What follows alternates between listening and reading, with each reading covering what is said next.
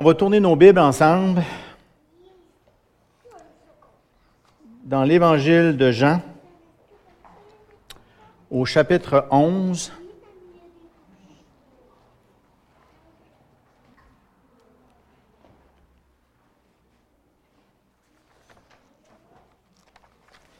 Et on va lire à partir du verset 40. Et le titre du message ce matin, c'est la crucifixion de Jésus, exécution ou offrande. La crucifixion de Jésus, exécution ou offrande. On va lire donc dans Jean 11, 40, 53. Et ça, il faut que je pointe ça vers là si je veux changer, c'est ça? Moi puis la techno, là. Me dit, tu allumé? Allume-la en premier, Danny, ça va mieux aller. OK. Bon. Donc, on va lire à partir du verset 40. Jésus lui dit, Ne t'ai-je pas dit que si tu crois, tu verras la gloire de Dieu? Ils ôtèrent donc la pierre et Jésus se leva en haut et dit, Père, je te rends grâce de ce que tu m'as sauvé. Pour moi, je savais que tu m'exauces toujours, mais j'ai parlé à cause de la foule qui m'entoure, afin qu'ils croient que c'est toi qui m'as envoyé. Ayant dit cela, il cria d'une voix forte, Lazare, sort. Et le mort sortit, les pieds et les mains liés de bandes et le visage enveloppé d'un linge. Jésus leur dit, Déliez-le et laissez-le aller. Plusieurs des Juifs qui étaient venus vers Marie et qui virent ce que fit Jésus crurent en lui. Mais quelques-uns d'entre eux allèrent trouver les pharisiens et leur dire ce que Jésus avait fait. Alors les principaux, sacrificateurs et les pharisiens assemblèrent le Sanhédrin et dirent, Que ferons-nous donc? Car cet homme fait beaucoup de miracles. Si nous le laissons faire, tous croiront en lui, et les Romains viendront détruire notre ville et notre nation.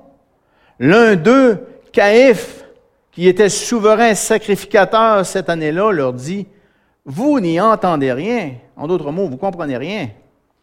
Vous ne réfléchissez pas qu'il est dans votre intérêt qu'un seul homme meure pour le peuple et que la nation entière ne périsse pas. Or, il ne dit pas cela de lui-même, mais étant souverain sacrificateur cette année-là, il prophétisant que Jésus devait mourir pour la nation. Et ce n'était pas pour la nation seulement, c'était aussi afin de tenir en, euh, tenir en un seul corps les enfants de Dieu dispersés. Dès ce jour, ils résolurent de le faire mourir. Seigneur, on te remercie pour ta parole. Merci que Bien que ce livre date de plusieurs centaines d'années, il est encore réel pour nous. Ta parole est toujours vivante, elle est efficace, elle est pertinente, elle tranche, elle change nos vies, elle nourrit notre âme, elle nous fait du bien, elle est une lumière sur nos sentiers, elle nous éclaire dans le nom puissant de Jésus, que tu puisses toucher, Seigneur, les cœurs ce matin et agir de façon puissante comme ta parole nous l'enseigne, voici les signes et les prodiges qui enseigneront la prédication de la parole. Et tous ont dit Amen. Dans les temps où on vit, un élément qui me tient vraiment à cœur, parce qu'on entend souvent parler, moins, de moins en moins souvent parler, c'est le sujet de la croix et de la crucifixion de Jésus. Non pas la croix avec laquelle, par exemple, on décore notre cou, ou encore les murs de notre Église, ni celle qu'on voit partout comme un symbole de la mort, mais plutôt sur l'événement de la crucifixion de Jésus sur une croix, sur l'importance vraiment capitale de la croix de Jésus, sur les répercussions qui sont non mesurables, incommensurables de la croix et de la crucifixion et sur les événements vraiment qui ont mené à la crucifixion de Jésus. Quand on y pense sérieusement, on réalise que finalement, la croix de Jésus, la crucifixion de Jésus, c'est l'événement le plus important, c'est l'événement qui fait en sorte que les chrétiens se réunissent ensemble aujourd'hui pour louer Dieu. Sans la croix, il serait impossible pour nous de communier avec Dieu, d'entrer dans sa présence. Nous serions encore séparés de lui. On serait, serait impossible de s'attendre à, ce qu'il nous parle, à ce qu'il nous entende, à ce qu'il nous réponde. Sans la croix, il n'y aurait aucun espoir de salut parce que c'est le moyen choisi par Dieu pour nous sauver. Aucun espoir de paix éternelle. Aucune communion fraternelle réelle entre nous. Aucune possibilité de pardon. Parce, parce que toutes ces choses sont devenues réelles et possibles par la croix du calvaire, par la crucifixion de Jésus, par sa mort pour nous, pour le pardon de nos péchés et la restauration de notre relation avec Dieu. Quand on y pense, la crucifixion est l'événement le plus important à s'être produit depuis l'éternité et pour l'éternité. Il n'y a rien de plus important que ce moment crucial de la crucifixion de Jésus. C'est l'événement le plus important de l'histoire de l'humanité. Depuis les commencements, en passant par les, patriarches, les prophètes, la loi, tous portaient leur regard vers cette croix à venir. L'éternité à venir portera ses regards également sur la croix. La croix, c'est le point sur lequel l'éternité porte ses regards, focalise. Même les anges y ont plongé leur regard. La croix, c'est l'événement qui détermine tout le reste. À la croix, la noirceur devient lumière. Le malade est guéri. L'avare devient généreux. Le pauvre devient riche en esprit. Amen. L'alcoolique devient vide d'alcool et rempli du Saint-Esprit et d'une vie nouvelle. L'esclave est proclamé libre. La défaite devient victoire. La tristesse devient joie débordante. Et la perdition devient salut.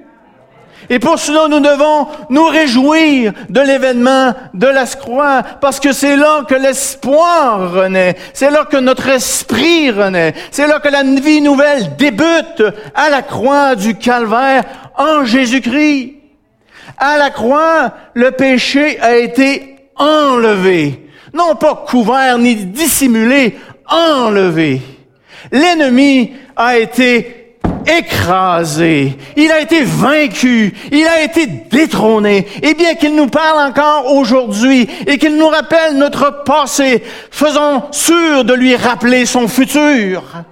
Parce que lui, il passera l'éternité dans le lac de feu. Mais nous, à cause de la croix, nous serons éternellement et dans sa présence, malgré nos fautes. Parce qu'il y a eu la croix du calvaire. Un jour, Jésus est venu. Il a payé. Il a vaincu la mort. Et ensemble, on peut crier mort. Où est ton aiguillon? Mort. Où est ta victoire? Car nous sommes vivants en Jésus-Christ. Amen. À la croix, nous devons retourner et demeurer parce que c'est à la croix que notre victoire fut acquise.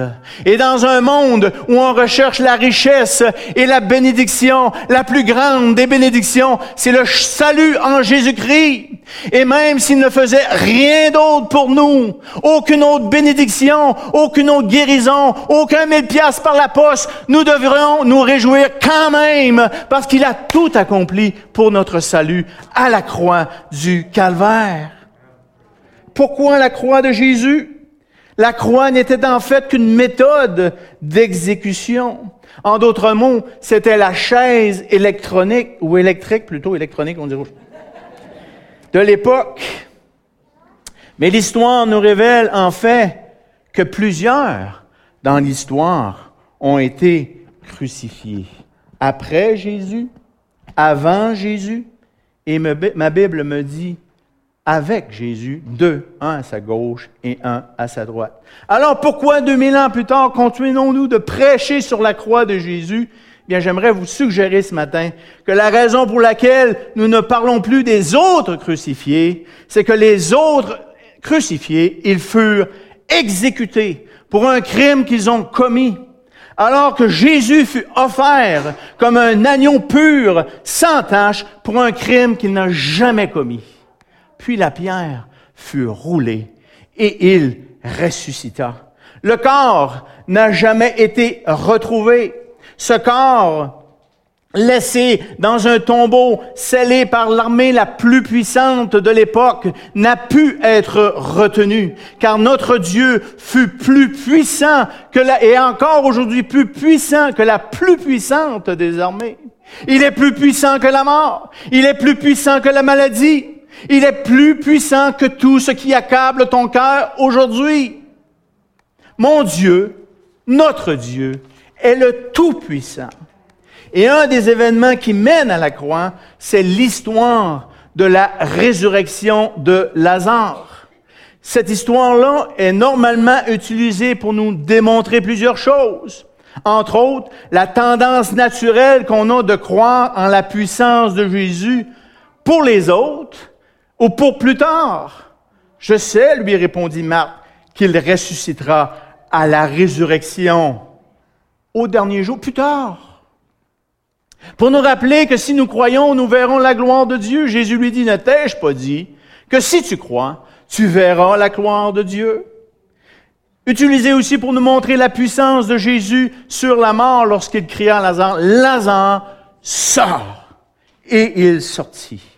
Mais j'aimerais vous suggérer ce matin que l'histoire de la mort et de la résurrection de Lazare est un événement clé qui nous conduit à la croix de Jésus que cette histoire est en fait un élément déclencheur qui fait en sorte que la crucifixion de Jésus n'est pas une crucifixion comme les autres. La crucifixion de Jésus n'est pas l'exécution d'un criminel, mais bel et bien une offrande qui se fait dans le respect de la loi divine de l'Ancien Testament. Je sais pas si j'ai des grosses oreilles ou je sais pas comment ça marche, mais en tout cas. Ça nous confirme encore que tout ce que Jésus a fait, il a accompli fidèlement les prescriptions de l'Ancien Testament. Si on reprend l'histoire au verset 43,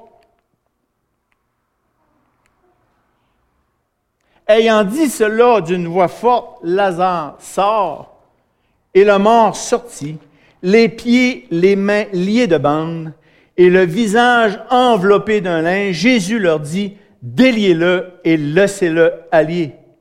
Déliez-le et laissez-le aller. Déliez-le. Le voilà ce que Jésus veut faire ce matin. Il veut nous délier. Il veut nous délier du péché, délier de l'amertume, délier de l'angoisse, délier de la peur. Jésus nous crie tout fort, déliez-le, soyez déliés ce matin dans le nom puissant de Jésus. Alors, au verset 45, plusieurs des Juifs qui étaient venus vers Marie et qui virent ce que Jésus fit, ils crurent en lui. Ils virent et ils crurent. Et je prie ce matin que la puissance de Dieu se manifeste par des signes et des prodiges et que nos voisins, notre entourage puissent voir et croire. Amen. C'est biblique. On dit toujours, il faut croire sans voir, mais la Bible dit, ils virent et ils crurent. Prions afin que la puissance de Dieu se manifeste. Mais quelques-uns d'entre eux allèrent trouver les pharisiens et leur dire ce que Jésus a fait, les commères religieuses. As-tu vu ce que les chrétiens font? As-tu vu ce que les chrétiens font? Ils prient, ils vont à l'église le dimanche, les commères religieuses.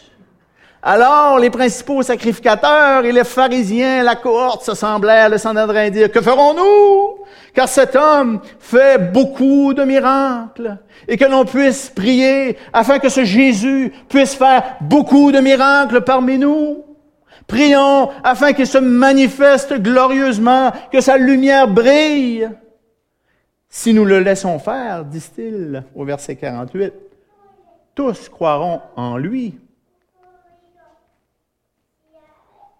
Et les Romains viendront détruire notre ville et notre nation. L'un d'eux, Caïphe, qui était souverain sacrificateur cette année-là, leur, cette année-là, leur dit, vous n'y entendez rien, en d'autres mots, vous comprenez rien. Vous ne réfléchissez pas qu'il est dans votre intérêt qu'un seul homme meure pour le peuple et que la nation entière ne périsse pas. Or, il ne dit pas cela de lui-même, c'est pas de sa propre force qu'il a dit ça, mais étant souverain sacrificateur, cette année-là, il prophétisa que Jésus devait mourir pour la nation. Et ce n'était pas pour la nation seulement, c'était aussi afin de réunir en un seul corps les enfants de Dieu dispersés, et cela inclut vous et moi aujourd'hui, en 2018. Dès ce jour, dès ce jour, ils résolurent de le faire mourir. Et on comprend que dans l'Ancien Testament, une fois par année, le souverain sacrificateur et personne d'autre était celui qui entrait dans le temple pour offrir le sacrifice pour le pardon des péchés du peuple en offrant un agneau pur et sans tache. Et on s'entend pour conclure que Jésus est l'agneau de Dieu, venez s'offrir comme un sacrifice pour nos fautes. Dans Jean 1, 29, ça nous dit, voici l'agneau de Dieu qui ôte le péché du monde. Mais pour que cette offrande-là soit faite à Dieu dans le respect de la loi divine, il fallait que ce soit un sacrificateur qui choisisse l'agneau. Et là, ils l'ont choisi lorsqu'ils ont décidé de faire mourir Jésus-Christ. Le souverain sacrificateur a choisi l'agneau de Dieu. Lazare est mort, une foule se rassemble pour consoler la famille. Jésus arrive, ressuscite Lazare. Et, et après le miracle, ils disent, on doit le faire mourir. Caïphe, le souverain sacrificateur, en décidant de faire mourir Jésus, venait sans s'en rendre compte de choisir l'agneau parfait de Dieu qui serait offert à lui dans le respect de la loi divine pour le péché de tous à Pâques. Et l'histoire se poursuit, nous démontre que c'est ce même souverain sacrificateur qui envoya Judas chercher Jésus, aller le chercher. Ils allèrent avec des huissiers. Quand voyèrent les sacrificateurs et les pharisiens, ils vinrent avec des lanternes, des flambeaux et des armes. Jésus comparaît ensuite devant le souverain sacrificateur lié, comme l'agneau dans l'Ancien Testament devait être présenté devant le souverain sacrificateur lié. Anne l'envoya lié à Caïphe, le souverain sacrificateur. Et pour que Caïphe puisse maintenant exécuter Jésus, son offrande sans qu'il sache, il a besoin de s'assurer que cet agneau-là, ce Jésus-là, est sans est pur et sans tache, comme l'exigeait la loi de l'Ancien Testament. Jean 18 et 29 nous dit, Pilate sortit donc pour aller à eux et il dit, quelle accusation portez-vous contre cet homme? Il lui répondit, Si ce n'était pas un malfaiteur, on ne te l'aurait pas livré. Sur quoi Pilate leur dit, Prenez vous-même et jugez-le selon votre loi.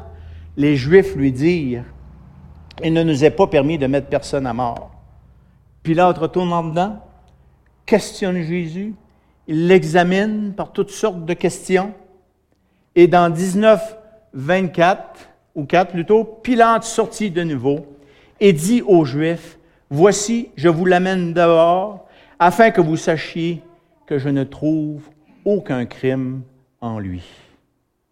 Il est donc pur et sans tache. Et après que Pilate l'eut interrogé qu'il n'eut rien trouvé qui mérite la crucifixion, ce sont encore les souverains sacrificateurs qui ont crié Exécutez-le, crucifiez-le, crucifiez-le. Et là, ce qu'on doit comprendre, c'est que lorsque Pilate n'a rien trouvé de criminel en lui, il venait de disqualifier Jésus comme un exécuté et il venait de le qualifier comme un, agneau pur et sans tache, digne de l'offrande devant Dieu. Car s'il avait été condamné par le politique, et le légal de l'époque, il aurait été un exécuté. Mais parce qu'il était pur et sans tache, il est une offrande pour nous.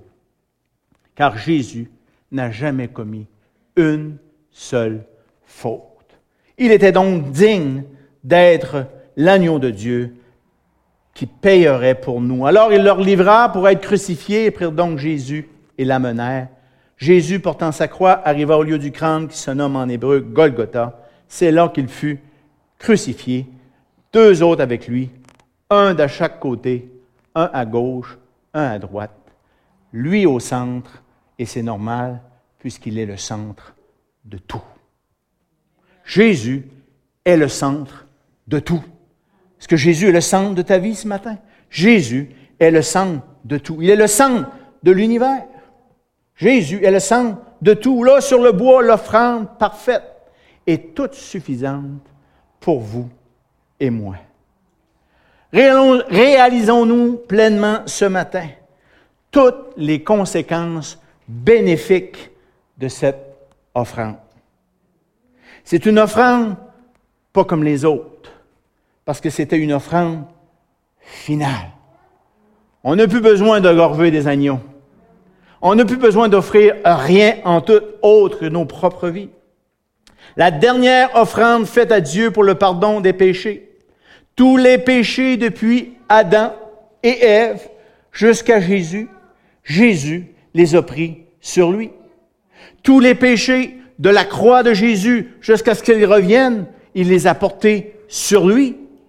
Il a payé la colère de Dieu que méritait le péché est tombé sur lui afin qu'elle n'ait pas à tomber sur moi, sur nous. La justice de Dieu a été accomplie et le châtiment qui nous donne la paix est tombé sur lui. Malheureusement, ceux qui refusent cette offrande devront subir le châtiment pour eux-mêmes. Mais pour ceux qui se tournent vers lui, qui acceptent cette mort substitut à la leur, il n'y a rien qui n'a pas été couvert par cette offrande. Tout est accompli. Il n'y a rien à ajouter. Pas d'œuvre, pas de privation, rien à ajouter.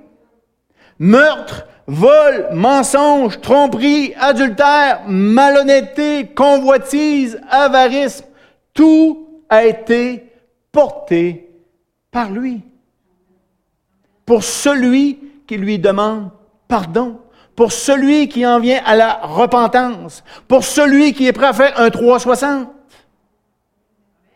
Un Jean nous dit, si nous disons que nous n'avons pas de péché, nous nous séduisons nous-mêmes et la vérité n'est point en nous.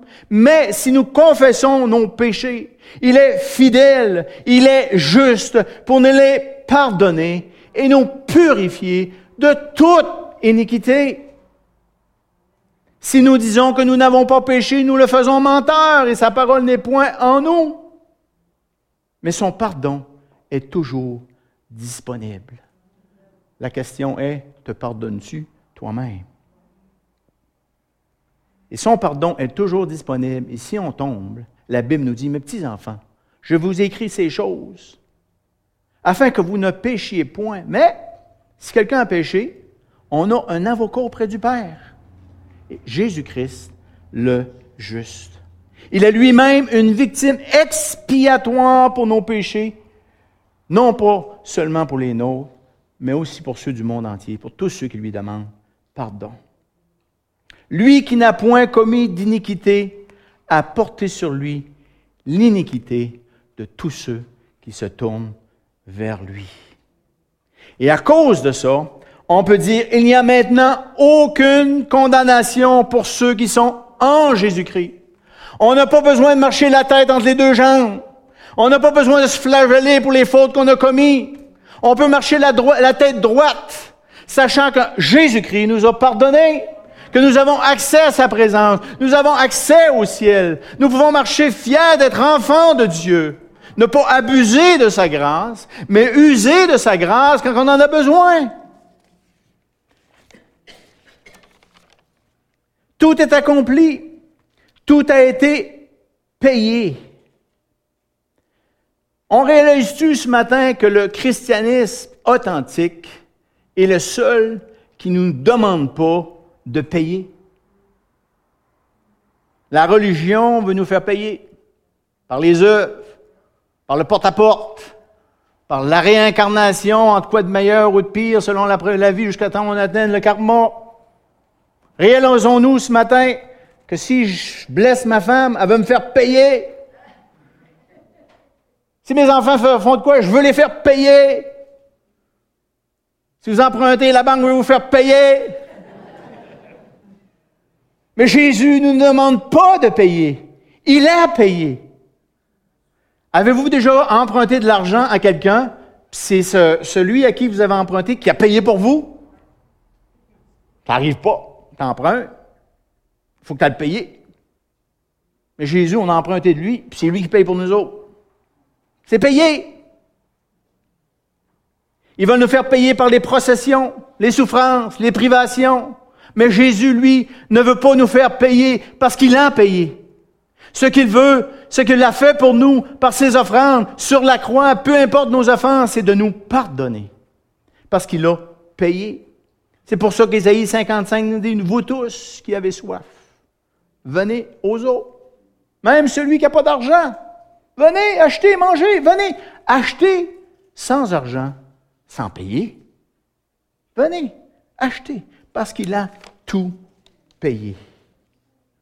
Et parce qu'il a tout payé, l'accès à la présence de Dieu est redevenu possible, comme dans le jardin d'Éden.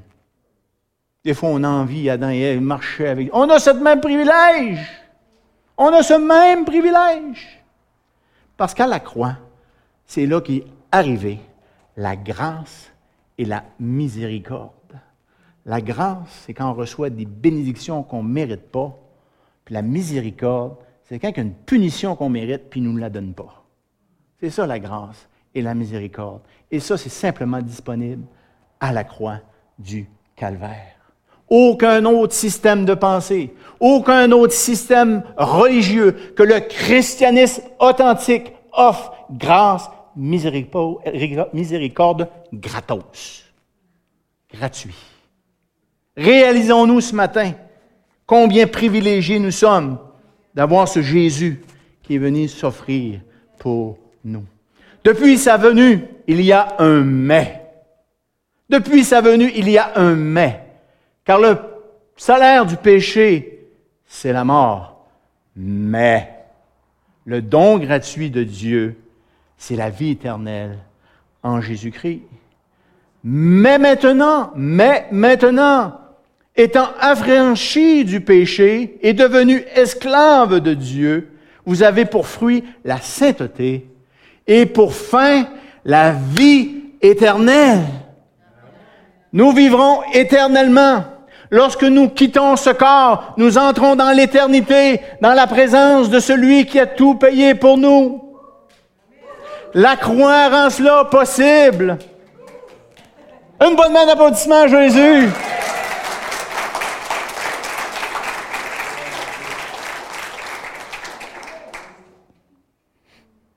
La croix, folie pour ceux qui périssent, mais puissance de Dieu pour celui qui croit.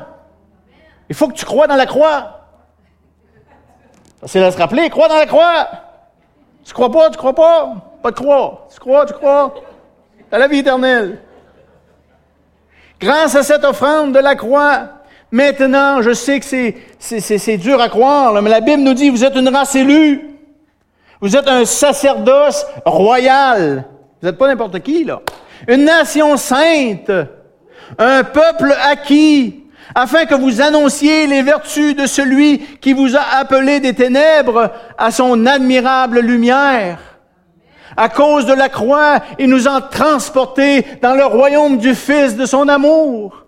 On a changé de pays, on a changé de citoyenneté, on est rentré, on a traversé la frontière et c'est légal parce que Jésus a payé pour nous. Alléluia. Grâce à cette offrande, vous vous êtes approchés de la montagne de Sion, de la cité du Dieu vivant, de la Jérusalem céleste, des myriades qui forment le cœur des anges, de l'assemblée des premiers-nés dans les cieux, du juge qui est le Dieu de tous, des esprits des justes parvenus à la perfection, de Jésus qui est le médiateur de la nouvelle alliance, et du sang de l'aspersion qui parle mieux que celui d'Abel. Le sang d'Abel parlait de la mort, mais le sang de Jésus nous parle de vie et de vie éternelle. Alléluia. Une autre raison pour laquelle nous devons parler de la croix de Jésus, c'est parce que Jésus est le seul qui, après avoir été crucifié sauvagement, est revenu à la vie. Il n'est pas resté dans le tombeau. Il est ressuscité. Et ce n'est pas une histoire pour enfants. C'est vrai, c'est historique, c'est arrivé. On n'a jamais retrouvé le corps.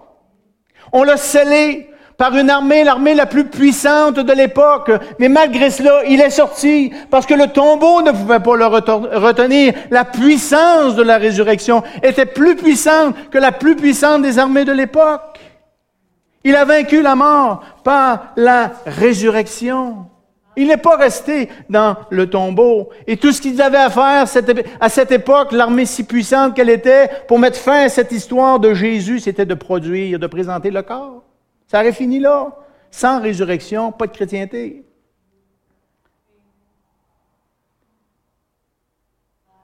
Mais Jésus est vivant. Il a donné de multitudes de preuves. Et il a paru à 500. Mais grâce à cette offrande, ce matin, nous sommes réconciliés avec le Père. Grâce à cette résurrection, vous avez un avenir. Votre destinée, elle est glorieuse. Vous vous dirigez vers la Jérusalem céleste. Oui, toute larme sera effacée. Oui, la justice régnera. Cette justice dont nous avons soif sera enfin réelle dans l'éternité à cause que la justice de Dieu aura été accomplie par l'offrande de Jésus. Là, toute larme sera séchée, effacée. Justice régnera. Souffrance sera inexistante. Nous serons revêtus d'un corps céleste, plus de rides, plus de mal de dos, plus de mal de genoux, plus rien de douleur, parce que là, nous serons dans un corps céleste. Puisqu'il me donne la misère, il va l'abandonner.